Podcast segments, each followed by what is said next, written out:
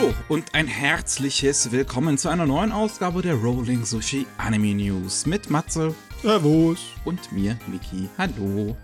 Heute wieder Corona befreit. Endlich. es war nicht schön. Ah ja, böse Viren. Kann es nicht empfehlen. Kriegt nur eins von, von fünf Sternen. Ja, das auf jeden Fall. Aber wir reden heute äh, nicht über Corona. Das könnt ihr äh, sowieso beim normalen Rolling Sushi Podcast euch immer wieder anhören, Ja, da muss ich erstmal gucken. Weil in ich, Corona steht. die Entwicklung in Japan ist nicht so wie bei uns in Deutschland. Bei uns sind die Fallzahlen ja wieder, ne, also mitten in der Keller. Aber Ich meine, wir testen nicht, die Japaner testen nicht. Passt alles. die Japaner, die machen Rekorde hier. Was machen sie denn noch, die Japaner? Mal gucken. Ja, was machen sie noch im Anime-Bereich zum Beispiel? Ja, obwohl, bevor wir zu Japan kommen, müssen wir erstmal noch mal kurz nach Deutschland schauen. Ähm, zum einen können wir euch ein kurzes Update geben an Serien, die aus dem Wakanim-Katalog wieder auf äh, Crunchyroll gelandet sind, weiter in dieser Zusammenschmelzung der beiden Dienste. Ähm, ich sind ja vereinzelt immer mal wieder in den letzten Wochen Titel darüber gekommen. Die habe ich jetzt nicht extra ähm, Notwendigkeit gesehen, immer jeden kleinen Titel zu erwähnen, aber diesmal ist es eine ganze Stückzahl gewesen. Deswegen kann man das mal wieder erwähnen, dass Fairygon ähm, rübergekommen ist, ein Original von PA Works. Futsal Boys, ein Fußball-Anime. Police in a Pod, äh, Propaganda-Anime. Okay, so, so schlimm ist es nicht, aber es ist ein langweiliger Polizeianime, wo da halt der Dings, der moralische Zeigefinger gehoben wird, ne? Wir haben Slow Loop in Cute Girls Doing Cute Things Anime äh, Ja. über Angeln. Wir haben Gridman, ein großartiger Anime mit supergeiler Atmosphäre von Studioträger Und großen Meckers. und großen Mechas, das auch. Und Taisho Otome Fairy Tale, ein relativ klassischer Shoujo-Anime zu Anfang des 20. Jahrhunderts in Japan. Oder Taisho? Nee, doch, das Anfang des 20. Jahrhunderts, ne? Ja, ja, ja. Äh, und Tamayumi The Baseball Girls, ähm, ein Baseball-Anime, der, wie Matze mal irgendwann im Anime Slam Podcast mir erklärt hat, ähm, zwar optisch furchtbar ist, aber gar nicht so schlecht geschrieben sein soll. Der ist inhaltlich echt gut. Regie ist auch gut. Ist sehr kurzweilig. Ähm, das, ähm, da wurde mal bei der Ausstrahlung der Fernsehfassung eine unfertige Episode gezeigt. Ne? Also nicht die fertige, die die hatten, sondern eine, die, die Rohfassung. Das war eine ziemliche Blamage. Aber ja, ansonsten ist das eher was für Sportfans. Wer Sport und Mädels mag, der kann da auf seine Kosten kommen. Also Mädels mag ich auf jeden Fall.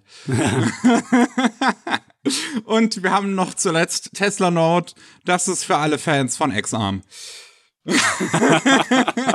alle null. Oh, wow. Ah, dann, äh, KSM hat einen äh, Trailer geliefert, einen ersten deutschen Trailer zu The Deer King.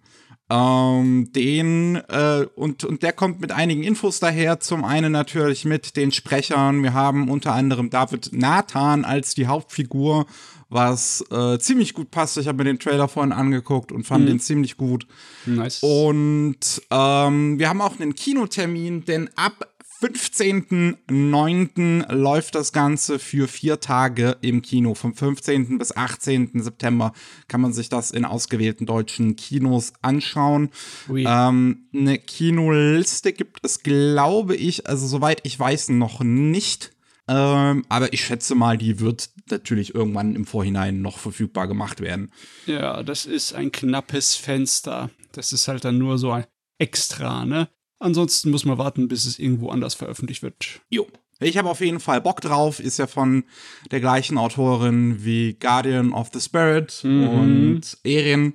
Beides tolle, tolle Anime. Oh ja. Und ähm, ja, wenn der jetzt hier noch zusätzlich auch eine super deutsche Synchro bekommt von Köln Synchron, äh, dann lohnt sich das auf jeden Fall dafür ins Kino zu gehen. Dann ähm, ist noch eine ungewöhnliche oder eine bisschen seltsame Sache passiert bei Panini, denn die bringen ja gerade Spriggan, den Manga, neu raus in Deluxe-Bänden und da ist jetzt der vierte Deluxe-Band rausgekommen und da gibt's eine gewisse Zensur, denn das Swastika ist äh, rausgestrichen worden, weil es in diesem vierten Band ja um die Neonazis geht, die ähm, der Arc ist auch im Anime drin im neuen. Ja. Und ähm, da hat man halt ähm, sämtliche visuelle Bezüge und, und Symboliken und sowas raus ähm, retuschiert. Und ähm, ist halt erklärt mit, ja, man kann ähm, in Unterhaltungsmedien in Deutschland zwar durchaus indizierte Symbole nutzen, aber äh, da eher im historischen Kontext und nicht in Fiktion, so erklären sie es. Wobei ich persönlich die Erklärung von meiner Auffassung davon zumindest, wie diese Gesetzmäßigkeit von wegen der künstlerischen Freiheit, die das erlauben kann, dass man das, dass man Nazi-Symbole benutzt zum Beispiel, hm. äh, meine Auffassung da eher ein bisschen anders ist. Also Panini erklärt das schon, dass es bereits Comics und Manga gegeben haben soll, die diese Symbole benutzt haben und deswegen indiziert sind ich frage mich, ob da dann überhaupt dagegen versucht, ähm, versucht wurde vorzugehen von den jeweiligen Verlagen oder ob die dann halt einfach gesagt haben, ja, okay, nö, machen wir jetzt hier nichts weiter, kostet ja Geld. Ähm, so, ein so ein Gerichtsverfahren. Und ich schätze mal, die gleiche Angst hat Panini eigentlich auch, weil ich kann mir nicht vorstellen, dass das in der Gesetzmäßigkeit ähm, in dem Kontext von Spriggan tatsächlich vor, verboten werden würde. Ja. Weil wir in dem Kontext von Spraygun, das sind Neonazis, das sind offensichtlich böse Leute. Es wird ja selbst darüber geredet, dass sie vom Verfassungsschutz beobachtet werden und sowas. Das ist alles damit drin. Ähm, das, das, das, das, das deswegen, also so, so im historischen Kontext, klar, es gibt einige Filme und, und mittlerweile ja auch Spiele, die das benutzen äh, für in, in so einem historischen Kontext, sei es jetzt, ähm, ja, ich weiß nicht mehr, wie dieses, dieses deutsche Spiel da heißt, was es ja durchgesetzt hat, dass es endlich in Spielen benutzt werden darf. Das Swastika, ich weiß es nicht mehr, es war so ein Indie-Game, ähm, was halt im Zweiten Weltkrieg spielt. Ähm, aber, aber bei Indiana Jones sieht man das Swastika ja zum Beispiel auch. Genau, Indiana ähm, Jones ist ein super Beispiel, weil Spriggan im Endeffekt an Indiana Jones mit Science-Fiction-Militär-Action reingemischt ist. Ja. Ne? Und das bei, bei Indiana Jones ist es ja auch jetzt nicht irgendwie, also klar, es ist im historischen Kontext auch irgendwie, weil es in den 40ern spielt. Aber ja. gleichzeitig ist es natürlich auch absolute Hanebüchen, was in Indiana Jones passiert. Total. Und, und, ich, und selbst sowas wie, ich glaube, Helsing, als dann ähm, Nippon Art die OVAs rausgebracht hat von Ultimate, ist es, glaube ich, auch nicht zensiert worden, das Swastika. Nicht, also nicht, dass ich wüsste, dass ich habe extra noch mal vorher versucht, irgendwie was darüber zu finden, aber ich habe dazu nichts gefunden, dass das zensiert worden wäre. Ja. Es ist halt immer ähm, ein Streitpunkt, wenn es direkt um Nazis geht. Ne? Wenn das Swastika zum Beispiel in so Sachen benutzt wird, wo es nicht um die Nazis geht, wie zum Beispiel Blade of the Immortal. Bei der ersten Fassung haben sie es im Deutschen noch raus äh, retuschiert, aber ja. dann später bei der Neuausgabe, dann ist es drin geblieben. Ja, jetzt bei der aktuellen Fassung ist es auch drin, halt wegen dem religiösen Kontext. Ja, aber dann ist es halt bei so Sachen wie Tokyo Rangers, Tokyo Rangers ist es halt wieder ein ähm, Problemfall, ne? Obwohl ja. es da auch nicht um Nazis geht. Also es ist leider Gottes, kann man nicht wirklich so sich auf einen, eine Tour verlassen. Eine klare Aussage, was jetzt erlaubt ist und was nicht, ne? Ja. Wenn es halt genutzt wird, ganz klar, um irgendwie halt Nazi-Ideologien oder sowas, ne, zu, zu promoten oder sowas, dann ist ganz klar, dass das ja, generell auch ja. wegen dem Inhalt eigentlich verboten gehört.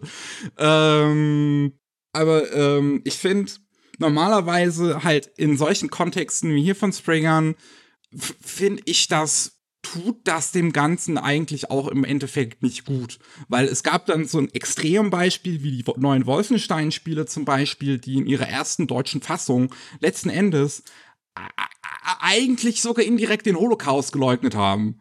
Da, durch, durch ihre, ähm, durch ihre Zensur. Oh Gott, oh Gott, ja wilde, milder Unsinn. Aber ja, da könnte man ein ganzes anderes Fass drüber aufmachen. Also lass, lass uns weitermachen. Sonst hängen wir noch dran für eine, ja. eine halbe Stunde. Und was es äh, noch gibt, das ist jetzt nicht aus Deutschland, sondern aus unserem Nachbarland Österreich. Hm. Manga Jam Session ist ähm, der erste und einzige Manga-Verlag aus Österreich. Und äh, die gibt's noch ja noch auch gar nicht so lange und haben auch gerade wegen der Pandemie und sonstigen Versorgungsproblemen und sowas riesengroße Probleme, überhaupt ein Standbein aufzustellen. Oh ja. Ähm, und haben deswegen jetzt eine Kickstarter-Kampagne gestartet. Äh, nee, nicht Kickstarter, sondern halt eine Crowdfunding-Kampagne über Start Next. Äh, das ist was ähnliches, im Prinzip das, das gleiches wie Kickstarter. Ähm, wo man ihnen spenden kann, um ihnen zu helfen, ihre äh, in Zukunft weitere äh, Manga rauszubringen. Und aktuell haben die halt auch Pläne bekannt gegeben. Ähm, also es, es, gibt so eine kleine Übersicht, ähm, je nachdem, wie viel Geld sie machen mit dieser Kampagne, was sie dann, äh, was sie damit machen werden. 6000 Euro war das kleinste Ziel. Das ist mittlerweile schon erreicht worden. Wir sind Stand jetzt, äh, es ist Freitag, der 5. 5. August, 18.26 Uhr. Stand jetzt sind wir bei 7415 Euro von 74 UnterstützerInnen. Okay. Und ähm, bei 6000 Euro war das Ziel, das von Fabi Niku, der zweite Band und Verbotene Allianz, der erste Band als Printversion rauskommt, der Rest digital. 9000 9000 Euro ist ab sofort Schwesterband 4 und Wakaba im Kino Band 2 werden in Printversion rauskommen. Ähm, hier steht jetzt nicht, ob der Rest digital, weil ich glaube, Wakaba im Kino sind auch nur zwei Bände, ab sofort Schwester weiß ich jetzt nicht. 12.000 Euro, der Held ohne Klasse Band 1 und Fabinico Band 3 erscheinen als Printversion, der Rest digital. Und 24.000 Euro, da würde das Geld dann auch zusätzlich genutzt werden, um weitere neue Lizenzen auszuhandeln. Hm, hm, hm, ja, also man sieht, es geht um das Papier. Das Papier ist teuer, ne? Ja. Äh, ich meine, ich wünsche Ihnen auf jeden Fall Erfolg, weil es ist äh, schon ein wenig, äh, es macht einen schon ein wenig unruhig zu sehen, wie so ein Verlag ums Überleben kämpfen muss. Ne? Ja, wie gesagt, sie sind halt äh, noch brandneu im Prinzip. Es ist von, von einem ähm, tatsächlich Japaner auch gegründet worden. Ähm, beziehungsweise ich weiß jetzt nicht, ob er dann die österreichische Staatsbürgerschaft angenommen hat, weiß ich jetzt nicht, aber Taito Yoshino kommt ursprünglich aus Japan und hat ähm, halt Manga Jam Session gegründet. Und ähm, finde ich eigentlich halt wirklich ziemlich cool, so, so als einzelne Person, der sich halt einfach dachte, so Österreich hat sowas nicht. Und es gibt einige Manga, die ich mag, auch noch nicht auf Deutsch. Also könnte ich doch sowas selber machen, jetzt wo ich beide Sprachen eh, eh beherrsche und weitere mhm. Übersetzerinnen ranholen und sowas. Aber klar, der ganze Aufwand, der dann zusätzlich damit noch verbunden ist, ähm, weil muss ja die Lizenzen bezahlen, das Papier bezahlen und sonst was alles. Äh, das kann einem wahrscheinlich schnell mal um die Ohren fliegen. Ja klar, das Zeugs muss ja auch gelagert werden. Das ist eine der großen Probleme bei, oh ja, bei das Papier. Ne? Auch. Das ist ja nicht leicht, ne? Das ist, wiegt ja einiges, das durch die Gegend zu transportieren. ah Gott, ja, die Unterstützung für die Kickstarter scheint relativ gesund zu sein, auch wenn sie nicht explosiv sind. Ne? Also Mhm. es ist nicht so, dass die da wie in den Anfangszeiten der Kickstarter-Welt äh, vollkommen äh, in die Luft gehen. Äh, aber zum Beispiel die Future Boy Conan-Kampagne, über die wir letzte Woche besprochen haben, ne? Hm. Die ist jetzt auch bei mittlerweile 13.000 von einem Ziel von 25.000. Hm. Also da geht's voran und ich glaube, die Chancen stehen gar nicht so schlecht, dass das erreicht wird. Ja. Ja. Also ich drücke denen weiter die Daumen. Bei Future by Conan zum Beispiel habe ich jetzt nicht unbedingt die Hoffnung, dass es die 75.000 dann erreicht für die deutsche Synchro. Das glaube ich auch. Aber die nicht. 25.000, das ist, glaube ich, möglich. Mhm, mhm. Ähm, und auch hier beim Manga, Ja- Manga Jam Session, ich glaube, die 12.000 wären maximal drin. Die 24.000 weiß ich jetzt auch nicht unbedingt. Ähm, aber jetzt halt, äh, die Kampagne ist am 30.07. abends online gegangen. Jetzt läuft die im Prinzip schon sechs Tage und ist bei 7000 Euro das erste Ziel erreicht. Das läuft noch 41 Tage. Ich glaube, da kommt auf jeden Fall noch einiges zusammen. Ja, das ist schön zu sehen, dass es funktioniert. Das freut mich. Ja. Man kann sich auch, wenn man ähm, spendet, bereits halt einige der Manga, ähm, die es entweder schon bereits gibt ähm, von, von Manga Jam Session oder die sie dann halt damit mit dem Geld noch veröffentlichen wollen, bereits im Prinzip vorbestellen. Mhm. Mhm. Gut, jetzt kommen wir nach Japan. Oh, yes. Und da gibt es auch wieder einige neue Anime-Ankündigungen. Wir fangen an mit The Dangers in My Heart. Ist ein Manga von dem oder dergleichen Mangaka wie, ähm, wie hieß das? Mitsudomoe. Ist schon etwas älter, ich habe es nicht gesehen, ist irgendwie Cute Girls doing cute things, aber Ja, ja. mit, mit, mit perversen Humor irgendwie. Ich glaube, kleine Kinder, die ihren Lehrer äh, mit perversen Witzen auf die Nerven gehen wollen. Und ähm, hier geht's um einen Jungen, der ähm, dem es so scheiße in der Schule geht, dass er glaubt, dass er der Protagonist von einem ähm, psy- psychologischen Thriller ist.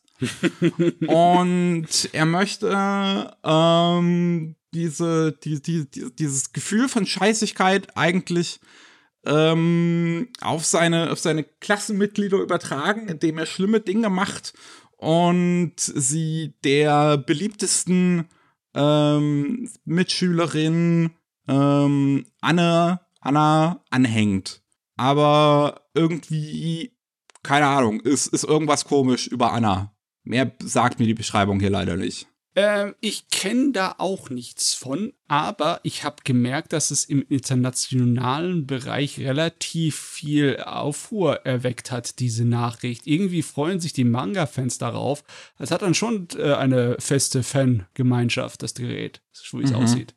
Hm, vielleicht ist es so ein, so ein Gerät wie Komi-san, äh, ja, wo ich möglich. auch zahlreiche Fanarts dazu gesehen habe, schon, schon, schon längst, bevor es die Anime-Ankündigung gab. Mal sehen. Ich lasse mich überraschen. Ich werde jetzt nicht den Manga anfangen. Ich warte auf das Gerät. Irgendwann in 2023 soll der rauskommen, der Anime. Dann haben wir von ähm, dem Indie-Regisseur Ito, ähm, also jetzt Maki Ito, das ist jetzt so eine Sache, die mich ein bisschen verwirrt hat beim Lesen der Nachricht. Vorher hieß er, Anime News Network hat jetzt, ich habe den Artikel von denen jetzt hier vor meinen Augen, die benutzen auch noch ähm, männliche Pronomen. Vorher hieß er Pierre Ito, jetzt heißt er Maki Ito. Ich weiß nicht, ob das halt einfach nur so ein Wechsel im Prinzip im, im Pseudonym ist, im Künstlernamen. Hm, Und gute Frage. wenn, dann Ähm, warum? Maki ist normalerweise ein weiblicher Vorname. Ja, also deswegen weiß, weiß, weiß ich jetzt nicht. Ah ja, ich hoffe, ich mache jetzt hier im Prinzip nichts falsch, aber Ito möchte auf jeden Fall einen neuen Original-Anime-Film rausbringen. Ito hat vorher schon zahlreiche Indie-Anime gemacht. Ähm, seine zwei bekanntesten Reihen sind Mouseman, wozu er ganz, ganz viele Kurzfilme gemacht hat, und Kenner Master Ken. Äh, Kenner Master Ken gibt es zum Beispiel die TV-Serie dazu auf High Dive zu sehen. Ähm, Habe ich erste Folge mal reingeguckt. Es ist halt überhaupt nicht mein Humor. Es ist halt absolut, es ist halt wirklich eine Serie, die ganz bewusst damit spielt, dass sie Trash ist. Und ich mag meinen Trash eher, wenn er unabsichtlich passiert. ja, ja, ich weiß, was du meinst. ja, ja. Hm. Ähm, aber trotzdem Res Re Respekt für Ito, dass er oder sie das so durchzieht.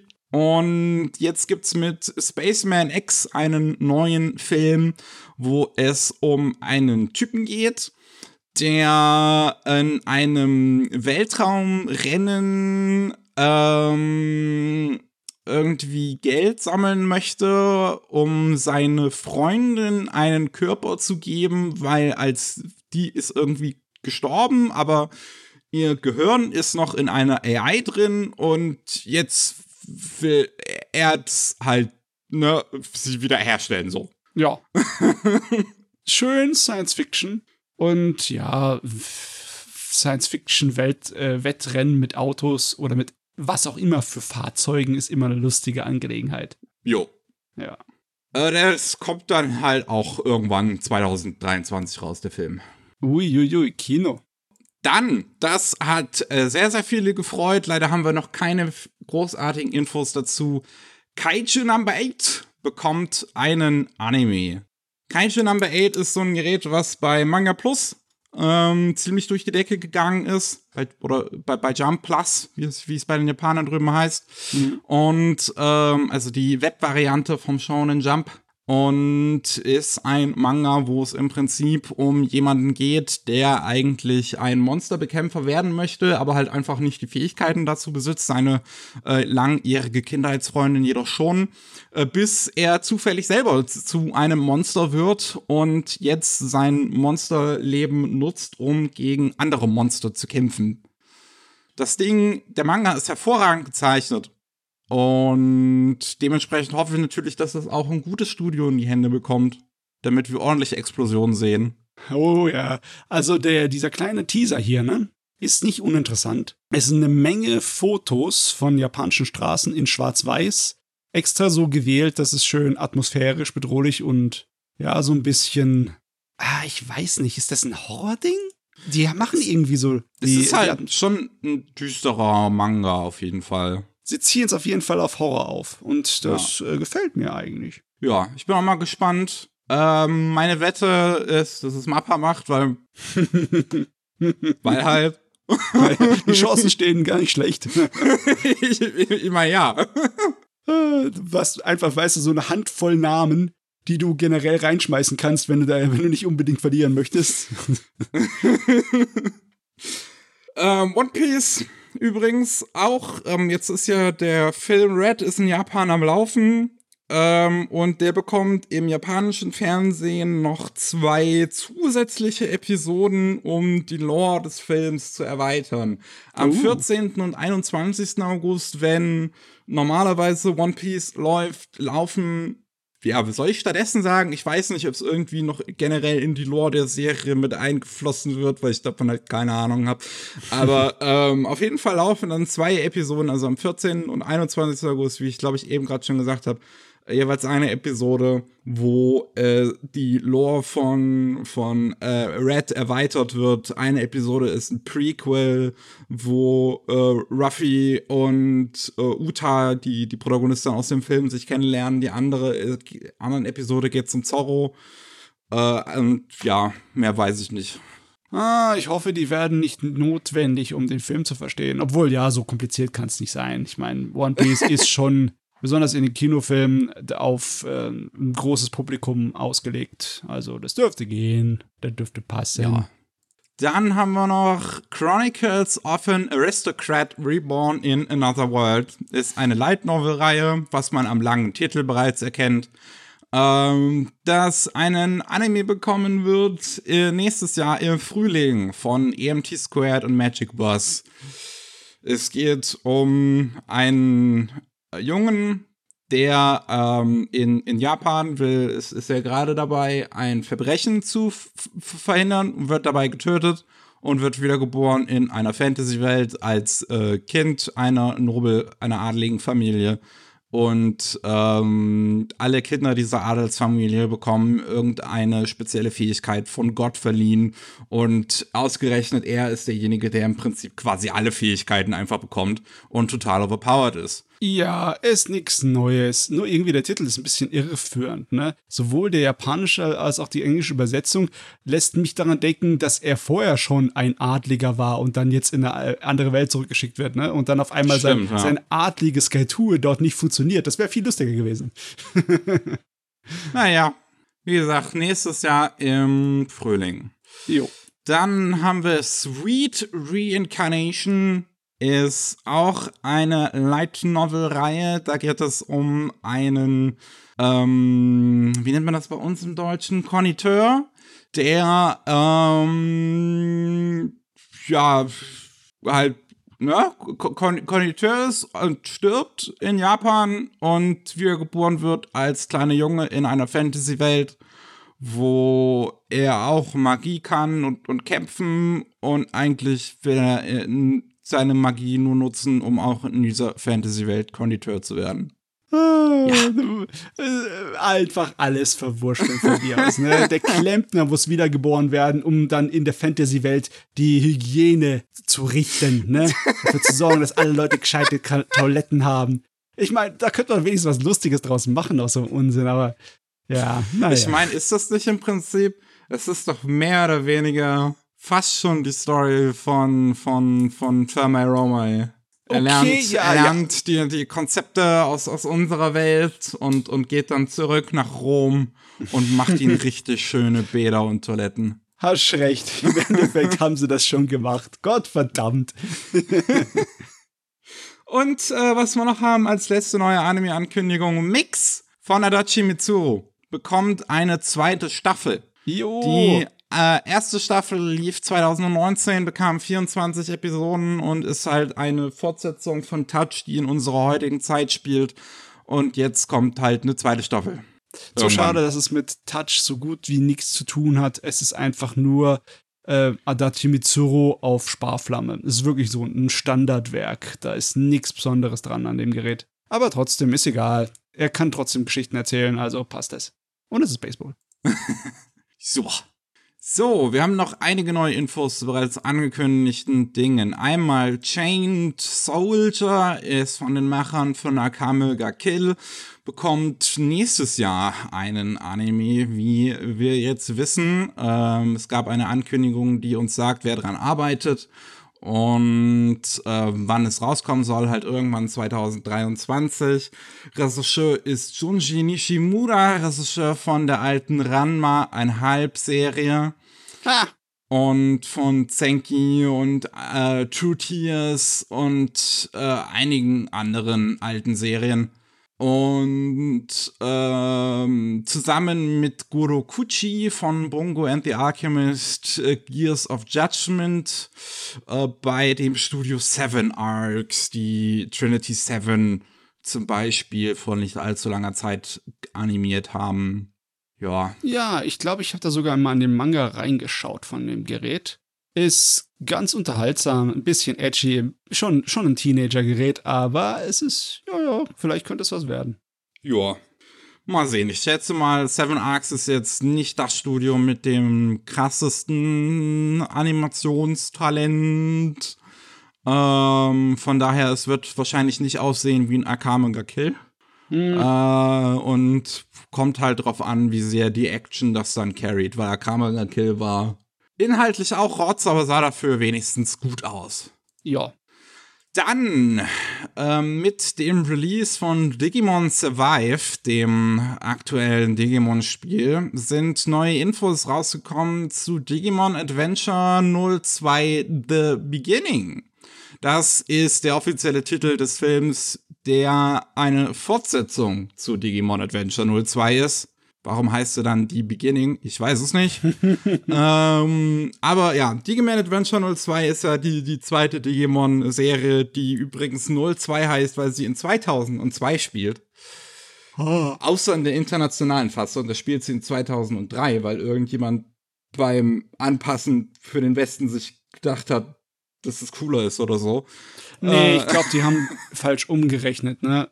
Äh, die japanischen äh, Zeit Abschnitte, die sie nach ihrem ähm, Dings, nach der Regierungsdevise vom dem Kaiser nennen, ne? wie zum Beispiel die Heisei-Zeit mm, oder die Showa-Zeit, ja. die fangen bei 1 an und nicht bei 0. Da hat er wahrscheinlich ja nicht richtig umgerechnet.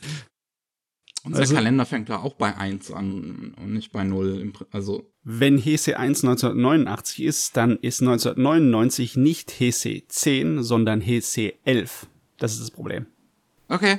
Ich, ja, ich verstehe jetzt, was du meinst, ja. Auf jeden Fall. Ähm, die Story ist, spielt in 2012. Das ist dementsprechend zehn Jahre nach ähm, Digimon Adventure äh, 02 und ist von dem gleichen Team jetzt gemacht wie Digimon Adventure Last Evolution Kisuna. Also bei Yumeta Company und nicht bei Toei Animation selbst. Hm. Regisseur ist Tomohisa Taguchi ähm, der auch Digimon Adventure Last Evolution Kissener Regie geführt hat und den man jetzt auch durch zum Beispiel die neue Kinos Journey Serie kennt, durch Twin Star Exorcist oder durch Akudama Drive, durch die neue Bleach Serie, durch die, durch alles Mögliche. Jo, der Mann jo. ist schwer beschäftigt. Freut Digimon-Fans bestimmt, ich habe keine Ahnung davon. ich wusste nicht mal, dass das ja angekündigt wurde irgendwann. Ist auch seltsam, dass jetzt Digimon auf einmal neuen Wind bekommt. Aber hey, soll man ihm lassen? Ja. Dürfen sie alle machen. Ah, ähm, dann ähm, Overlord. Die Light Novel zu Overlord wird in zwei Bänden enden. Hm. Im 16. Band im Nachwort steht, ähm, dass ja die, die nächsten zwei Bände die letzten sein werden. Und dementsprechend endet das Ganze dann mit dem 18. Band, läuft im Internet seit 2010 ähm, in ja, gedruckter Fassung seit 2012 in Japan. Hat jetzt also schon einige Jahre auf dem Buckel. Trotzdem nur so wenige Bände in der Zeit eigentlich, oder? Hm. Schon, also gut, es kommt drauf an, wie schnell man schreibt, aber in meinem Gefühl ist es wenig. Light Novels, die, also die schnell geschriebenen Light Novels mit 200 Seiten, die kommen alle drei Monate oder vier Monate raus. Das heißt, du hast so vier, drei bis vier Bände pro Jahr. Ne? Gut, ich weiß jetzt halt nicht, wie dick so ein Light Novel, äh, so ein Overlord-Band ist. Ja, das weiß ich auch nicht. Und ich frage mich auch, was die Unterschiede sind, weil ich weiß, dass schon die ähm, Dings, die Unterschiede zwischen Light Novel und Webfassung da waren. Da gab es einige Sachen, die ja, da habe ich mal drüber mich ausgelassen, dass es dämlich gewesen ist. Aber ja, er hat zum Beispiel äh, irgendeine Aktion gemacht, wo er seinen äh, Lesern die äh, Möglichkeit gegeben hat, äh, so ein Ach ja, das zu hast machen, du mal ne? erzählt, ne? ja. Um irgendwas zu ändern an der Story. Äh, ich habe gar keine Ahnung. Ich habe keine Ahnung, wie es da aussieht. Ähm, ich schätze mal, das ist äh, dann endlich vorbei. Oder ich weiß es nicht. Die, die, die Web-Variante ist ja schon vorbei. Hat er die Webvariante einfach nur äh, ausgeführt oder hat er die weitergeführt? Ich habe keine Ahnung. Boah, da kenne ich mich jetzt auch nicht mehr aus, keine Ahnung. Also, kein Überblick darüber. Auf jeden Fall, ich schätze mal, er hört danach auf, weil ich weiß nicht, wie glücklich der mit der Serie ist. äh, er scheint ziemlich ausgebrannt zu sein, was er in einem Statement gesagt hat, was relativ zeitgleich mit der Veröffentlichung des 16. Bands, wo ja dieses Nachwort dann drin steht, dass es bald zu oh, Ende okay. ist. Ähm, mhm äh, so, so zu sein scheint. Also, also wahrscheinlich hat er gerade einfach wirklich keinen Bock mehr. Was nach im Prinzip zwölf Jahren ziemlich verständlich ist. Naja, alle guten Dinge müssen enden. Ich finde es wirklich, also schon erstaunlich bei einigen Leuten, sowas wie, wie natürlich dem, dem One Piece Fuzzi, dass er sowas einfach halt 30 Jahre fast durchziehen kann. Äh, oder ist jetzt im Jahr 25, der hat ja. 97 angefangen. Ja, ja, das ist schon ein Brocken, aber es gibt halt da noch andere Leute, ne, wie zum Beispiel der Hajime no Ippo-Kerl, der 89 angefangen hat. Stimmt. Und immer noch wöchentlich eigentlich macht seine Dinge. ja, oder Jojo. Oder Wobei Jojo. Jojo immer mal wieder was Neues halt ist. Oh, oh ja, Jojo ist wirklich, das äh, ist zwar irgendwie, es ist nie wirklich dasselbe. Jojo. Ja. Deswegen glaube ich, zählt das anders.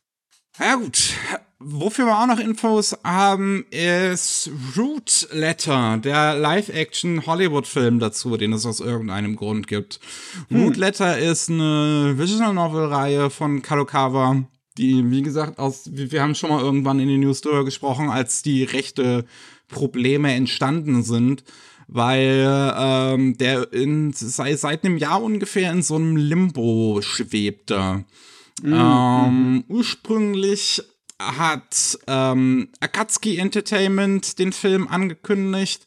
Akatsuki Entertainment hat dann die Rechte abgegeben an Ammo Entertainment, die auch einen Sitz in Kalifornien haben, aber eigentlich eine japanische Firma sind.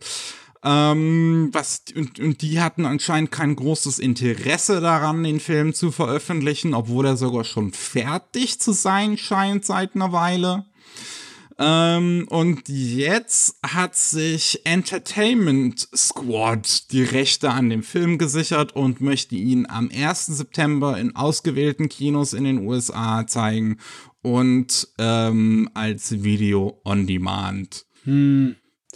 Also manchmal verstehe ich nicht genau, wo die Probleme bei so etwas entstehen, weil es Vorlagen für irgendeinen Film ist der Standard. Die meisten Filme aus Hollywood basieren auf irgendeiner Formlage. Und teilweise ist die Vorlage auch stark verändert. Warum kann man da nicht genauso mitarbeiten? Ne? Ich meine, es ist nicht so, als ob dann die Leute, die ein Buch gelesen haben, äh, anders reagieren würden als die Leute, die, die ein Anime oder ein Visual Novel gelesen haben. Du kriegst immer Leute, die mögen es nicht und Leute, die mögen es. Also mach doch einfach. Wo ist das Problem? Wo ist mein Akira-Film, ihr Penner?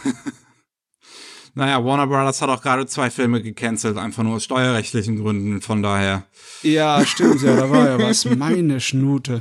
Ich meine, auch wenn es keine guten Filme waren, die fertige Sachen einfach so, ja, äh, Müll, das ist irgendwie.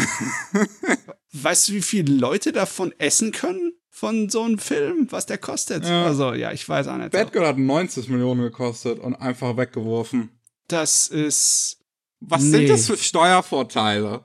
Aber echt, ey. Na gut, äh, was wir noch haben ist The Ice Guy and his cool female colleague. Ähm, haben wir einen ersten Trailer zu, wer dran arbeitet und dass das Ganze 2023 irgendwann rauskommen wird. Äh, ich weiß nicht, wann das angekündigt wurde. Ähm, oh, es ist gar nicht so lange her, haben wir auf jeden Fall drüber geredet. Äh, und ja, jetzt wissen wir, Tomoko Konparu von Blue Spring Ride und Love All Play äh, übernimmt die Serious Composition. Regie, wo stand das nochmal? Genau, Monkey You von irgendeiner so einer Kurzserie, von der ich vorher noch nie gehört habe. Bei Studio Zero G. Zero G hat unter anderem zuletzt ähm, High Rise Invasion ähm, animiert.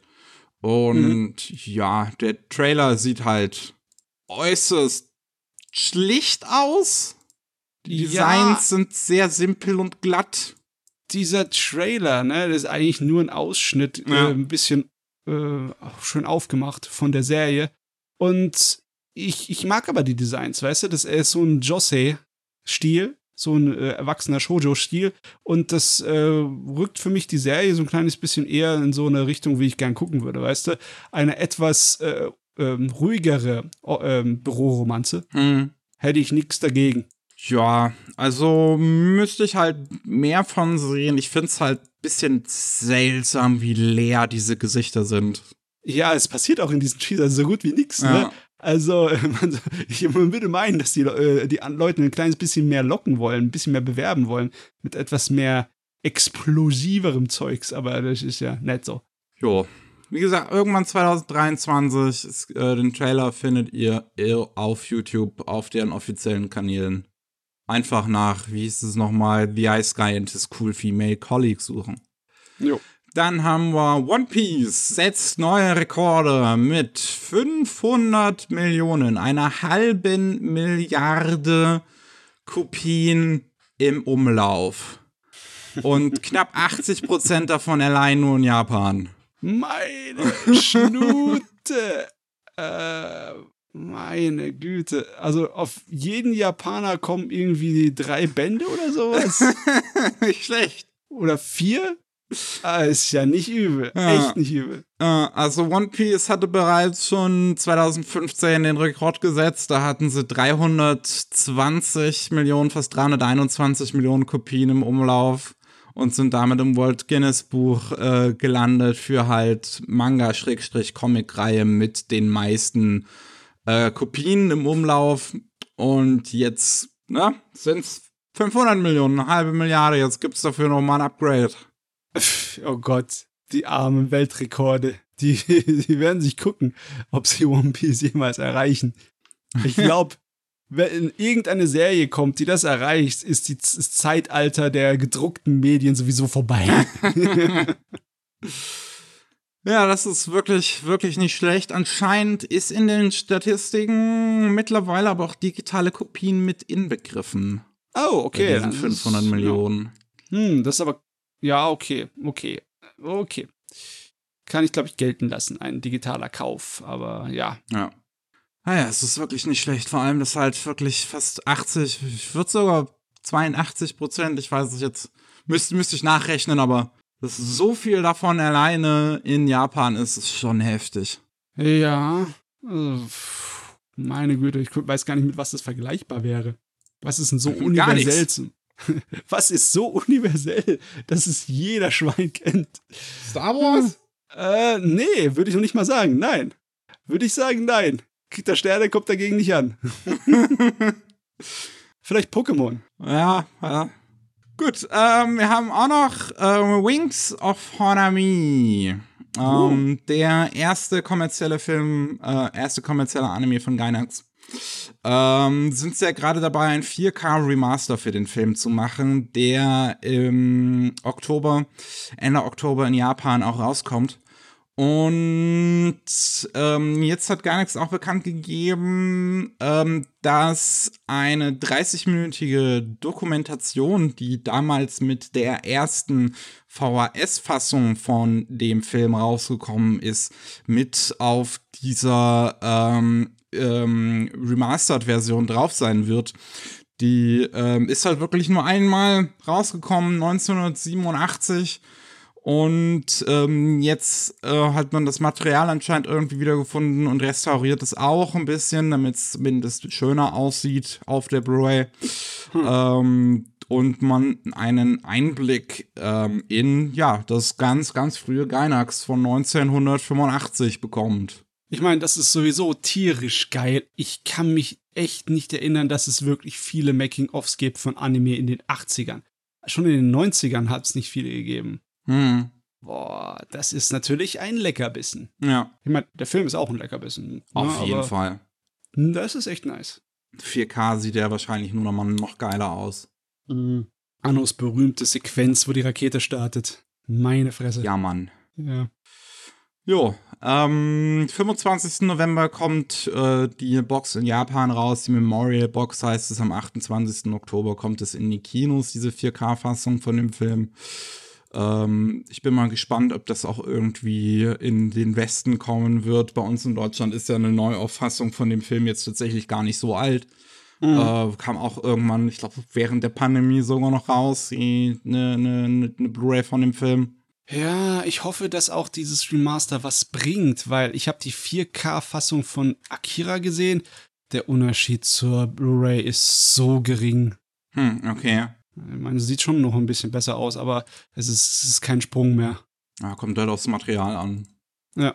Ich meine, Akira ist gut erhalten. Das, das da kann man äh, nicht viel so sagen. Ich glaube, liegt auch wirklich am absoluten Maximum, was die, die, die zeichnete Bleistift da so zeigen kann. Ne? ja. Ähm, dann haben wir noch Under Ninja. Ähm, ist jetzt nur bekannt gegeben worden, dass Under Ninja, der aktuelle Manga von dem Mangaka von I Am a Hero, ähm, 2023 irgendwann rauskommen wird. Mehr Infos gab es immer noch nicht, wer das Ganze macht und Trailer und sonst irgendwas, wir haben nichts. Dann ähm, eine, ja, eine kleine Seltsamkeit. Aktuell läuft ähm, ein Anime namens Annie Cross Para, Who's Your Hero, was eine Serie war, die ursprünglich dazu diente, die Tokyo Paralympics und äh, paraathletischen Sport generell zu äh, promoten. Läuft aktuell immer noch. Das kommt, glaube ich, relativ unregelmäßig.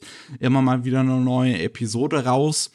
Und in der aktuellen 15. Episode, die am 22. August rauskommen wird, ist, äh, wird im Prinzip ein anderer, ein, ein Sportmanga, den es bereits seit einer Weile gibt, mehr oder weniger adaptiert.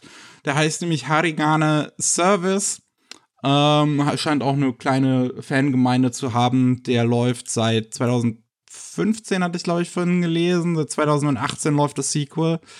Ähm, und äh, ja, der, der, da kommt der Protagonist jetzt in diesem neuen äh, Short von Anipara vor, obwohl in, es in Harigane Service über, ähm, ich will jetzt nicht normal sagen, über halt Volleyball von, von gesunden Menschen geht. Also keine Paraathleten. Nee, eigentlich ist er kein Paraathlet, deswegen weiß ich nicht, warum er hier drin ist. Hm. Okay. Naja. Naja. Äh, und was wir noch haben, der ist heute an dem Tag, wo wir das aufnehmen, noch frisch rausgekommen. Ein neuer, richtiger Trailer jetzt mit so Chainsaw Man. Ein richtiger? Ja. Oh, warte, warte mal, da muss ich mal kurz reingucken. Ey. Wir hatten ja vorher nur das, äh, den Pre-Animated Trailer, den es jetzt schon eine ganze Weile gab. Ja. Ähm, der kam, glaube ich, Mitte letzten Jahres kam der, glaube ich, sogar raus. Ist wirklich schon älter, dieser Pre-Animated Trailer mittlerweile. Äh, und jetzt haben wir halt einen richtigen Trailer, der, also ich, jetzt noch einen Pre-Animated Trailer zu machen, wäre sowieso dumm, weil es ist, das Ding kommt in ein paar Wochen raus. Und ich finde, man sieht's auch. Es sieht nicht mehr ganz so gut aus wie der Pre-Animated Trailer. Und manchmal sogar ein bisschen seltsam. Aber ich habe gesehen, dass der Trailer wirklich auf meiner Twitter-Timeline total explodiert ist und wieder extremst gehypt wird, weil der Hype von Chainsaw Man sich einfach nicht stoppen lässt. Hm. Aber ich habe so meine Probleme so ein bisschen mit dem Look davon. Und ich kann es ja? auch nicht mal wirklich in Worte fassen unbedingt. Weil der sieht nicht schlecht aus. Da sind immer wieder Szenen drin, die kurz davor sind, eigentlich wirklich ziemlich gut auszusehen. Aber irgendwas stört mich daran immer wieder. Ah, ich weiß nicht, vielleicht ist es der Stil, ne? weil du hast ja relativ wilde, verrückte Sachen und der Stil ist ein wenig äh, er, er, er, wandelt zwischen so einem Realismus-Stil herum und dann so einem wilden, wo die Figuren ziemlich so die Arme und alles gedreht werden können, ne? Mhm. Wie bei jetzt äh, One Punch Man, ne? Also, da, es sieht aber echt gut aus. Es sieht atmosphärisch aus und es sieht fein aus. Ich glaube, da könnte was werden, ne? Ja. Aber du, ja, du hast recht. Es sieht ein bisschen aus, als würden sie ein bisschen mehr rumexperimentieren, ne? Du siehst diese Stileinflüsse, die du dann auch gesehen hast, schon in Jujutsu Kaisen mhm. oder ja, so in anderen Sachen von Mappa. Das, das ist es halt drin. wirklich. Ich, also ich finde, man sieht relativ viel, dass es sehr versucht, wie Jujutsu Kaisen in einigen Szenen aufzusehen. Äh, ist ja, es sind ja auch einige Leute vom Jujutsu Kaisen Team, die jetzt damit dran arbeiten. Ähm, und du hast eh und wieder so ein bisschen, dass es versucht, den Look von Doro Hedoro, finde ich, einzufangen mit so CGI-Modellen. Mhm ähm, weil es ja auch ein paar Leute von Mappa immerhin, äh, also weil, weil Dorohedoro wird ja auch bei einem Mappa-Team gemacht. Und da ja. sind jetzt wahrscheinlich auch einige Leute hier mit dran involviert. Es gibt Szenen, die haben manchmal so wirklich komisches Rotoscoping, finde ich, in diesem Ta Trailer. Ja, ja, ja, ja. Ich weiß aber nicht, ob es Rotoscoping ist oder einfach nur so ein äh, Hyperrealismus, wie äh, Okiura das immer gemacht hm. hat, der Animat äh, Animateur. Ähm, also auf jeden Fall interessant. Ich möchte optimistisch bleiben und sagen, könnte ja gut sein, dass sie den einzelnen kreativen Köpfen, die an der Serie arbeiten, so viel Freiheiten gelassen haben, dass dann immer wieder mal unterschiedliche Hände zu sehen ja. sind in der Serie, was den optischen Stil angeht. Aber ja, da muss man erstmal warten, bis es dann wirklich da ist, das Gerät. Das war wirklich. Ein Okiura wäre zum Beispiel sogar ziemlich geil, wenn der sogar eine Szene da drin hätte. Das würde total passen. Ha ja, das würde abgehen. Aber ich glaube, das ist zu viel des Guten. Ja, ich freue mich halt äh, hauptsächlich, weil Kensuke Ushio Soundtrack. Yes. da bin ich halt, äh, da werde ich abgeholt. Und ja, also wie gesagt, wie gesagt der, der, Trailer sieht wirklich alles andere als schlecht aus. Das ist absolut nicht. Nur irgendwas gibt's da dran, was ich nicht ganz in Worte fassen kann, was ich ein bisschen irritierend finde. Hm. Mhm. So, wir haben noch ein paar andere News übrig. Ähm, paar Kleinigkeiten. Zum einen, was ich ganz interessant finde, äh, Record of Lotus War Chronicle Compilation äh, kommt am 31. August in Japan raus. Das ist eine Compilation von neun Record of Lotus War Spielen, die es für alte PC-Systeme und für den NES und für den Super NES gab. Ähm, halt ein Haufen JRPGs letzten Endes. Ja. Die teilweise auch eigentlich ganz schön aussehen. Sehr schöne Pixeloptik. Mm, ja, ich weiß gar nicht, ob man das als JRPG so bezeichnen kann, wenn man Klar, die Super Nintendo-Sachen so kennt. Es ist, es, ist, es ist halt sehr inspiriert letztlich von Wizardry? Nee, ja, das sind ja. Dungeon Crawler, ja. sind das, ne? Und das sind halt auch Systeme, die das die westliche Welt nicht gesehen hat, ne? Diese alten äh, japanischen Computersysteme. Ja. Hm. Ähm, ich bin halt mal gespannt, ob sie das auch im Westen rausbringen werden. Vor allem nachdem ich glaube, dass äh, das, das, das ähm, Indie-Spiel, das Record of Lotus War Indie-Spiel, äh, Deadlit in Wonder Labyrinth, ich glaube, eigentlich sogar relativ gut ankam. Ja, das kam super an, aber das lag daran, dass es halt ein relativ modernes Roguelite ist, ja. ne? so ein äh, Metroidvania und ein gutes sogar.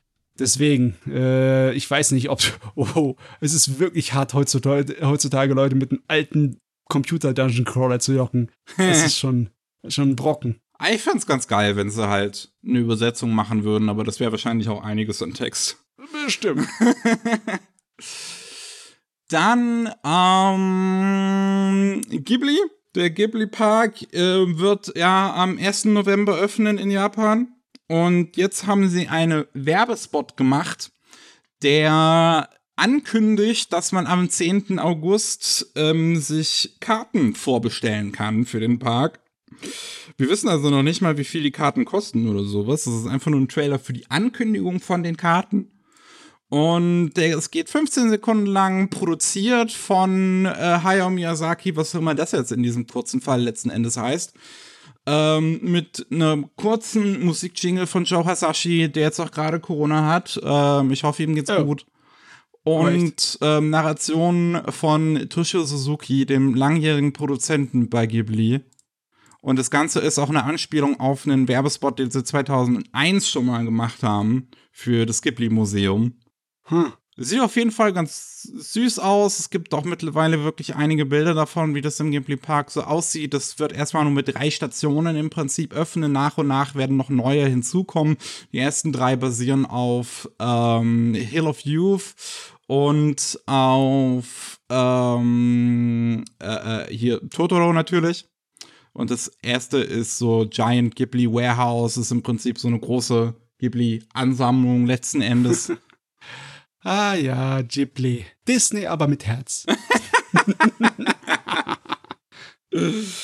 Äh, ja, ich meine, ich meine, ich denke schon, wenn man sich zum Beispiel so anguckt, wie, wann war das denn? Das müsste, glaube ich, zu, ähm, wie der Wind sich hebt gewesen sein, wo hier Dings, ähm, Harvey Weinstein meinte, dass, ähm, dass, dass Miyazaki irgendwas dran ändern soll. Und Miyazaki äh, dann Harvey Weinstein ein Schwert geschickt hat mit der Nachricht, nö. Oh Mann, ich habe für den Mann kein Geld ausgegeben, aber was soll's. Äh, ja, ähm, ich bin mal gespannt, ob tatsächlich Ghibli dann diese Größe erreicht, dass es als Anime-Studio tatsächlich auch irgendwann sowas im Westen geben wird, so einen Park, der auf Ghibli basiert und nicht nur in Japan.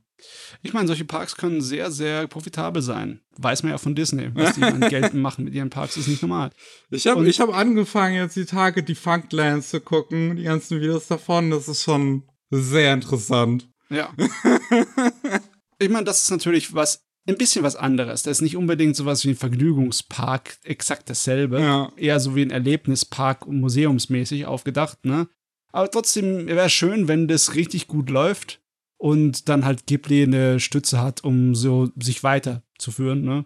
Weil es gab schon einige Punkte in der Geschichte von Ghibli, wo nicht genau sicher war, ob das Studio weiter besteht. Ne? Die haben auch teilweise viel gewagt ne, mit der Produktion von ihren Filmen. Die haben viel reingesteckt. Und dann, Mhm. ne, wenn sie nichts gewesen wären, wenn sie keine Kasse gemacht hätten, wäre das Studio auch äh, am Röcheln gewesen. Deswegen, ja, es ist, es ist schön dann zu, zu sehen, dass die irgendwie eine finanzie- finanzielle erfolgreiche Stütze haben. Das gönne ich ihnen definitiv. Jo. Ähm, noch was kurzes Weirdes, ähm, bevor wir zu einer letzten großen News kommen, ähm, wo wir eben bei Chainsaw Man waren. Das, der offizielle Twitter-Account von den Verteidigungskräften der Ukraine, Defense Ah. of Ukraine, hat ein Fanart, würde ich es jetzt mal nennen, zu Chainsaw Man gepostet, nachdem sie die HIMARS erhalten haben. HIMARS, äh, High Mobility, Artillery Rocket System, haben sie von den USA bekommen. Das sind Raketenwerfersysteme, ganz moderne. Und sie haben halt eine Zeichnung von, von also die Coverzeichnung von Chainsaw Man genommen und die Kettensägen durch diese HIMARS-Systeme ersetzt und das so auf Twitter gepostet. Ich weiß auch nicht, ich weiß. Schön, dass du dir deinen Humor irgendwie behältst in so schlimmen Zeiten wie den Krieg da drüben. Ich meine, Anime und Manga ist auch im, bei den äh, Nachbarn im Osten sehr beliebt. Ja. Ja, also kann ich das schon verstehen, aber es ist schon ein wenig, ne, es, ist eine ist ernste weird. Situation. und dann war- es wirkt schon ein bisschen wie ein fast unangebrachter Gag, aber ich kann es ihnen nicht verübeln. Ja. Ich meine, es, es, es sind diejenigen, die davon betroffen sind. Von daher, Ja, wenn es jetzt irgendjemand anders machen würde, diesen Gag, wäre es schwierig. vielleicht, Aber- ja. Ah Ich ja. meine, wenn das das jetzt amerikanische Verteidigungsministerium machen werde, wir haben den Ukrainer was geschickt, Das wäre halt schwierig, ja. obwohl ich es auch lustig finden. Na gut. Eine letzte Sache haben wir dann noch. Die ist am Donnerstagabend passiert und meine Güte. Crunchyroll ist äh, weiter dabei, ähm, Monopoly Mermaid Monday zu spielen. Denn jetzt haben sie Right Stuff Anime gekauft. und Nozomi Entertainment, die jetzt zu Right Stuff Anime vorher gehört haben. Ähm, Right Stuff Anime kennt man jetzt bei uns vielleicht nicht unbedingt, ist in den USA allerdings ein sehr großer ähm, Verkäufer von Anime, von Manga, von Merchandise und von auch ähm, Erotik-Content rund um Anime und Manga. Und ja, jetzt hat sich Crunchyroll, wie gesagt, Right Stuff unter den Nagel gerissen und wird jetzt auch alle ihre Dinge darüber verkaufen. Ähm, und hat auch gesagt in ihrer Ankündigung, dass, nein, nein, keine Sorge, ähm, es, es, wird weiterhin alles auf Right Stuff verkauft wie vorher, außer der Erotikkram. Was oh, aber vielleicht da kommen sie nicht mit der Axt, oder? Die, den wollen sie nicht, also oder tun sie den komplett abstoßen? Ist komplett weg. Komplett abstoßen. Der ganze Erotikkram, also die ganzen an die Vorbestellungen von Sachen und alles, was davor passiert, das wird sich noch gehalten.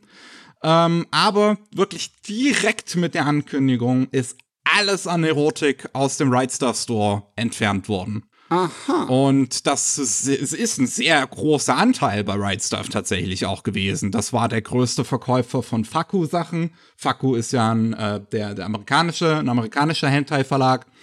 Ähm, ja. Und da gab es halt auch einiges an Dojinshi und halt wirklich äh, e-, Erotika-Figuren und sonst was. Gibt's alles nicht mehr.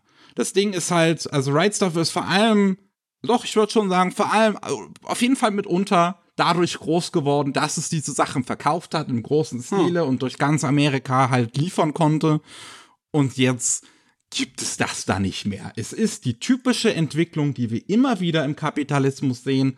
Ein Service kommt, wird dadurch groß, dass er Erotik verkauft. Ein großer äh, Player kommt daher und kauft diesen Service, verbietet dann die Erotik und in ein paar Jahren sehen wir dann, dass dieser Service eingestellt wird. Weil er plötzlich nicht mehr so erfolgreich ist aus irgendeinem Grund.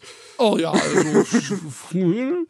ich meine, wie machen die das? Ähm, wird da einfach das alles liegen gelassen? Bleiben die ganzen Rechte auf der Sparflamme oder wird es transferiert? Ich sehe, ich lese hier irgendwas in dem Artikel von wegen einer Webseite namens aeroanimistore.com oder so.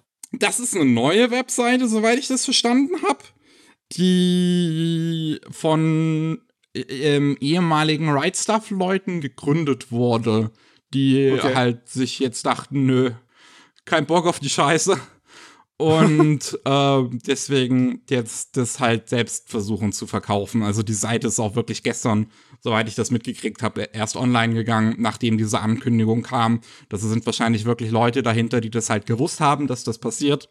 Und ähm, jetzt das halt selbst verkaufen möchten weiterhin, weil das ja wahrscheinlich auch gut Geld macht.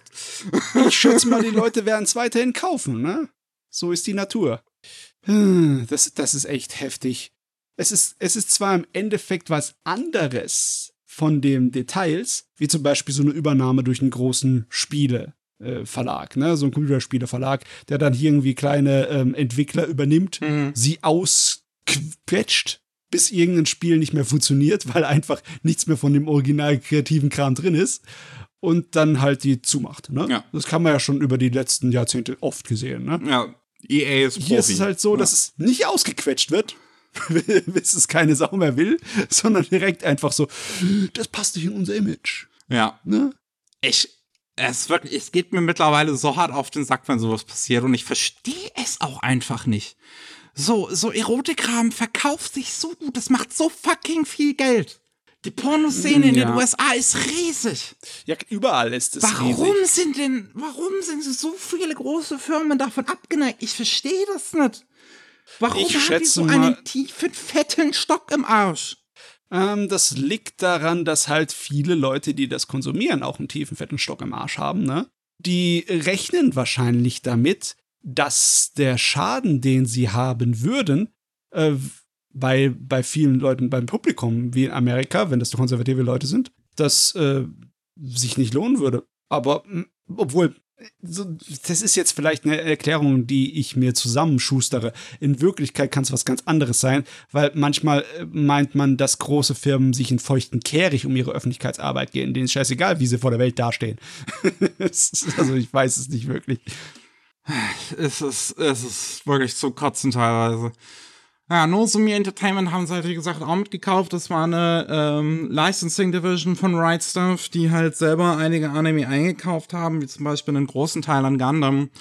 Ähm, und zuletzt auch Dirty Pair. Und jetzt mhm. auch eine Dirty Pair Blu-ray ja gekickstartet haben. Die wird wahrscheinlich weiterhin noch passieren, halt jetzt unter Crunchyroll. Und damit äh, mit dieser Akquiri Akquiriese hat ähm, Crunchyroll im Prinzip auch alle Gundam-Serien im Katalog beziehungsweise in ihrem Repertoire. Noch nicht im Katalog auf der Webseite, aber im Prinzip haben sie jetzt die Lizenz an allen Gundam-Serien. Oh mein Gott, ich hoffe, dass Crunchyroll den Ball nicht fallen lässt. Ich meine, eigentlich hat es ja schon einige Bälle fallen lassen, aber wenn jetzt die Lizenzen dann einfach äh, da im Fegefeuer vor sich hin vegetieren und niemals anders die rausbringen kann, weil Crunchyroll irgendwie drauf sitzt, das ist wieder mal so eine Ekelsituation, ne? Harmony Gold lässt grüßen. ja. ja? Ihr habt, ihr habt die Beispiele dafür, wie man es nicht macht. Also macht's richtig. Sonst, sonst, sonst kritisieren wir euch auf unserem Podcast. oh, jetzt zittern sie über Crunchyroll. Oh nein.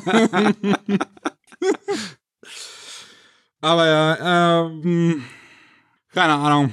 Also ich, ich, ich, ich, ich hoffe, dass für sowas wie dieses, dieses ähm, Aero-Anime-Ding, äh, dass es für die dann gut läuft, dass die es hinkriegen, ihren Store und sowas zu launchen, so dass es nach wie vor immer noch einen Verkäufer und sowas von so einem Kram gibt, wird es im Endeffekt so oder so, wird sich sowas immer irgendwie entwickeln, weil Erotik sich halt einfach gut verkauft. Ähm, und dass ansonsten zumindest die ganzen Lizenzen und sowas, ähm, die jetzt über Crunch, die, die Crunchyroll damals jetzt wieder neu erhalten haben, dass das nicht irgendwie mit untergeht. Ich kann mir schon vorstellen, dass jetzt, wenn sie alle Gundam-Serien tatsächlich haben, dass sie das halt auch, ich meine, sie haben ja schon sehr, sehr viel Gundam gehabt ähm, im, im, im Repertoire auf ihrer Webseite, dass sie das jetzt ähm, auch dann halt einfach damit angeben, so hallo, wir haben jetzt alle Gundam-Serien, wir sind cool. Ja, das war schon wahrscheinlich, weil Gundam ist halt Gundam, ne? ja. ja, da so, so, so geht das Monopol weiter. Es gibt halt wirklich nicht mehr, nicht mehr viel, was, was, was dem entgegenzusetzen ist. Ich hatte heute früher so eine Grafik gesehen, ähm, die im Prinzip zusammengefasst hat, wie es aktuell in den USA aussieht, rechte, rechtemäßig. Ich suche die gerade noch mal raus, dann kann ich sie dir auch, auch, auch schicken, weil das ist, es ist nicht schön mit anzusehen. Den einzigen großen Konkurrenten, den Crunchyroll halt jetzt noch hat, wenn man Netflix mal außen vor lässt, ist ähm, Sentai mit, mit, mit High Dive. Hm. ja, genau, hier habe ich, das, hab ich das Bild gerade vor mir. Im Prinzip gibt es jetzt nur noch halt Sony, die halt Crunchyroll, Funimation, Aniplex, Right Stuff und Nozomi haben. Es gibt Netflix, es gibt AMC, die Sentai, High Dive und Made in Japan haben. Es gibt Discotech, die immer diese alten Serien rausbringen. Anime Hero, die kenne ich ehrlich gesagt nicht. Und Media Schrägstrich Anime Works, die ich glaube auch sich eher auf alten Kram spezialisieren. Ich habe nur eine Grafik gefunden von 2002, 2020, äh, ja, zwei Jahre vorher. Und da war es schon über 50 Prozent jetzt, ne? Oh Gott. Oh Gott. Oh Gott. Ja, dann wer weiß, wie lange AMC noch Interesse hat an Anime. wie lange das noch läuft. Und es, es, ist, es ist nicht schön, ehrlich gesagt. Ja. Ha, jo. Gut, wir sind durch für heute. Wieder vielen Dank fürs Zuhören. Ich bin jetzt hier ordentlich durchgebrotzelt an diesem heißen Freitag. Und ähm, falls, falls ihr mehr von, von uns hören wollt, dann gibt's jeden Mittwoch den normalen Rolling Sushi Podcast. Da geht's um Japan, was da gerade so abgeht. Und jeden zweiten Mittwoch gibt's den Anime Slam Podcast. Äh, dieses Mal, genau in dieser Woche, wo auch dieser Podcast hier rausgekommen ist, reden wir über Isekai-Serien, die vor Sword Art Online rausgekommen sind. Retro-Isekai. Hm. Ja, ähm, mehr habe ich nicht zu sagen, also bleibt mir nichts anderes als ein Auf Wiederhören. Tschüss. Ciao.